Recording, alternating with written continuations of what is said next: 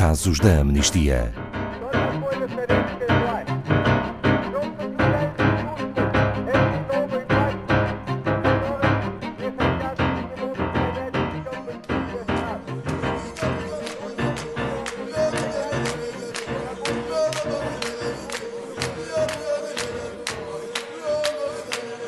John Kamei é um dos residentes da comunidade Deep Sea, que faz parte da equipa de resposta rápida que realiza contactos dentro da comunidade e entre diferentes povoações. O que o motivou foi a ameaça de desalojamento forçado da sua casa e o perigo que corre se a polícia o expulsar a ele e aos seus seis filhos. Boa tarde, Paulo Fontes, da Amnistia Internacional Portugal. Pode falar-nos mais sobre esta comunidade? É, boa tarde, Ana Paula, boa tarde a todos os ouvintes. A comunidade de no, no Quênia, em Nairobi, tem uma história que é, que é muito forte.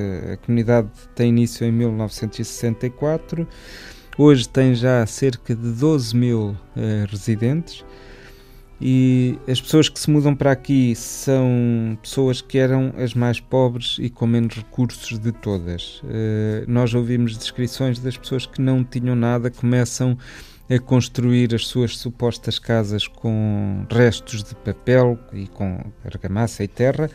Uh, e que depois então começam uh, mais à frente a ter é, chapas de lata para construir as suas casas, mas o processo inicial é mesmo com os materiais mais básicos, como sejam restos de papel. Portanto, é uma comunidade em que os níveis de pobreza e desemprego são elevadíssimos. As crianças não têm que comer, muitas das vezes eh, a única refeição que, que recebem é na escola. Uh, e os educadores contam que têm mesmo que dar algum alimento às crianças porque vêm-nas enfraquecidas e a não conseguirem uh, aprender por causa de, de não terem que comer. A saúde das pessoas é muito, muito afetada por não existir saneamento e água potável. As pessoas vão aos, aos rios que existem ali, uh, mas sem qualquer saneamento também. Os gotos correm a, a céu aberto e as pessoas fazem as necessidades na rua e, portanto, tudo isto cria um, um, um, problema muito real de saúde pública. Mas, por outro lado, é a única alternativa que estas pessoas têm de poderem ter um teto sobre as suas cabeças. Estamos a falar, de facto, de pessoas com muitas dificuldades económicas, muitas não têm sequer dinheiro para comprar água engarrafada potável, não podem, claramente, comprar ou arrendar casa noutro bairro. Uh, no entanto, apesar de todas estas dificuldades, a comunidade é bastante unida e isto também é um ponto que faz as pessoas quererem estar ali. Uh, eles ajudam-se muito uns aos outros. Vivem de um sistema quase de trocas e de companheirismo que será muito difícil uh, criar e alcançar no outro lado. E é esta comunidade que está em perigo de desalojamento. Exato, desde 2009. Porquê?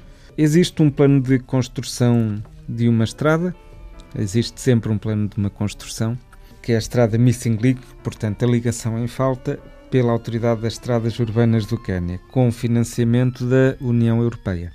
A estrada iria atravessar o mercado e a estrada principal de Ipsi uh, e afetar cerca de 2 mil residentes.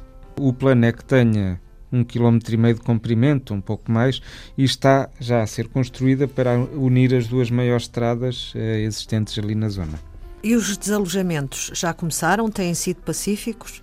Eh, já começaram e não têm sido de todo pacíficos. Os polícias invadem as casas das pessoas à meia da noite, obrigam-nos a sair sem sequer os deixar levar os poucos pertences que têm. Eh, e estas famílias que já têm tão pouco, não só perdem a sua casa, perdem também tudo o que lá está dentro.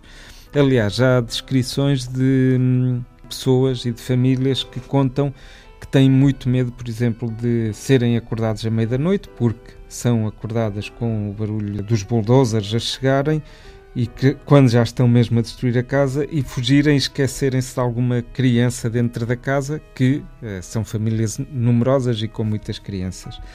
Eh, já foram usados incêndios como forma de as pessoas serem postas fora e obrigadas a sair.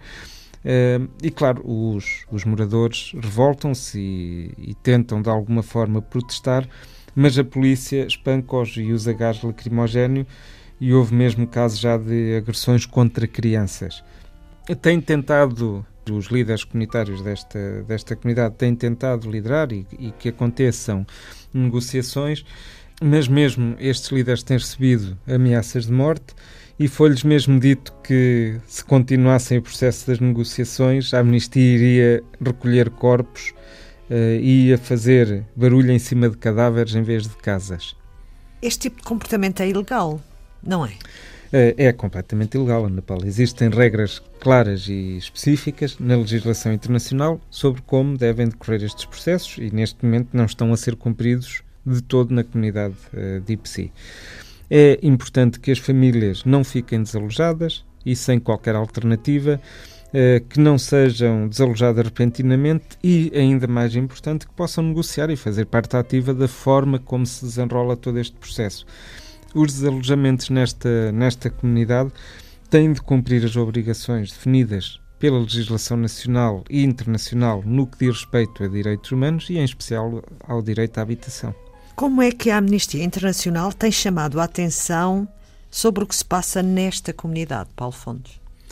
Eh, bom, já realizámos eh, no passado algum trabalho para chamar a atenção sobre os alojamentos forçados na Quénia e temos agora precisamente este caso representado na exposição Tell the World About Us, que está no Porto, eh, do fotógrafo Rune Eraker. Nós já fomos falando sobre esta exposição nos programas anteriores o fotógrafo andou pelo mundo a fotografar situações em que as pessoas se veem de alguma forma privadas das suas liberdades e dos seus direitos e como isso pode afetar a sua própria dignidade. E é isto que acontece com estas pessoas e com estas famílias na, na comunidade em Sea. Uh, e convidamos todos os ouvintes que possam, que, que passem pelo Porto e visitem a exposição que está no Centro Português de Fotografia até 6 de outubro deste ano e que no final assinem esta e as restantes petições que lá estão. Portanto, no fundo, nós temos algumas petições, nós, a Amnistia Internacional, temos algumas petições de casos ligados com a exposição para que as pessoas possam, no final da exposição, agir de alguma forma para contribuírem para um mundo melhor a partir daquilo que viram. Obrigada, Paulo Fontes, da Amnistia Internacional Portugal.